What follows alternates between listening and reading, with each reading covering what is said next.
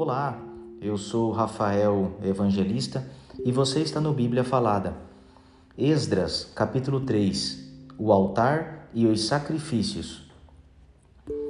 Quando chegou o sétimo mês e os israelitas já estavam morando nas suas cidades, todo o povo se reuniu em Jerusalém.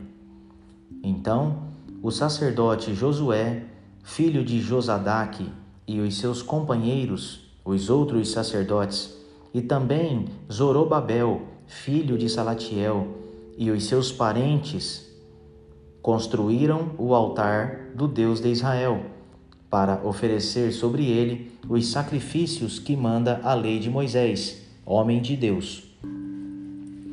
Mesmo tendo medo da gente daquela região, eles construíram de novo o altar no lugar em que ele estava antes. Então, começaram a oferecer sacrifícios sobre ele todas as manhãs e todas as tardes. Além disso, comemoraram a festa das barracas de acordo com a lei de Moisés, oferecendo cada dia os sacrifícios ordenados para aquele dia. Trouxeram também os sacrifícios que deviam ser completamente queimados diariamente e os que deviam ser apresentados na festa da lua nova e nas outras festas sagradas. E ofereceram também aquilo que traziam por vontade própria. O povo começou a oferecer sacrifícios ao Senhor desde o dia primeiro do sétimo mês, antes mesmo que o templo do Senhor começasse a ser construído de novo. Começa a reconstrução do templo. O povo deu dinheiro para pagar os pedreiros e carpinteiros, e deu comida, bebida e azeite para serem mandados às cidades de Tiro e Sidom. Essas coisas foram trocadas por madeira de cedro, que foi trazida por mar do Líbano até o porto de Jope. Tudo isso foi feito com a permissão de Ciro, rei da Pérsia. E assim, no seguinte ano, ao da sua volta, no segundo mês, os israelitas começaram a construir de novo o templo de Deus, que fica em Jerusalém. Zorobabel, filho de Salatiel, e Josué, filho de Josadaque, junto com os seus parentes, os sacerdotes e os levitas e todos os israelitas que haviam voltado para Jerusalém, pegaram firme no trabalho.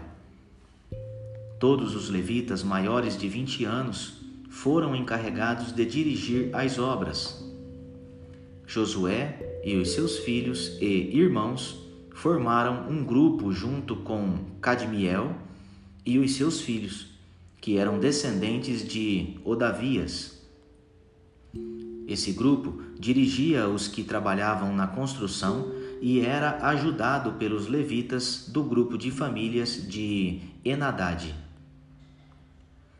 Quando os construtores colocaram os alicerces do templo, os sacerdotes ficaram em pé, vestidos com roupas especiais para aquela ocasião e com trombetas nas mãos.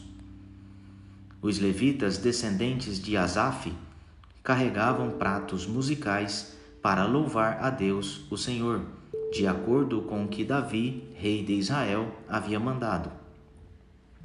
Uns cantavam louvores e agradeciam ao Senhor, e os outros respondiam. Eles diziam: Ó Senhor, o Senhor é bom, e o seu amor pelo povo de Israel dura para sempre. E todo o povo gritava bem alto e louvava o Senhor, porque a construção do seu novo templo já havia começado. Muitos sacerdotes levitas e chefes de famílias eram velhos e tinham visto o primeiro templo. Eles choravam alto ao verem que os alicerces do novo templo haviam sido colocados. Mas os outros que estavam ali gritavam de alegria. E assim ninguém podia saber se o povo gritava de alegria ou se chorava, pois gritavam tão alto que de longe se ouvia o barulho.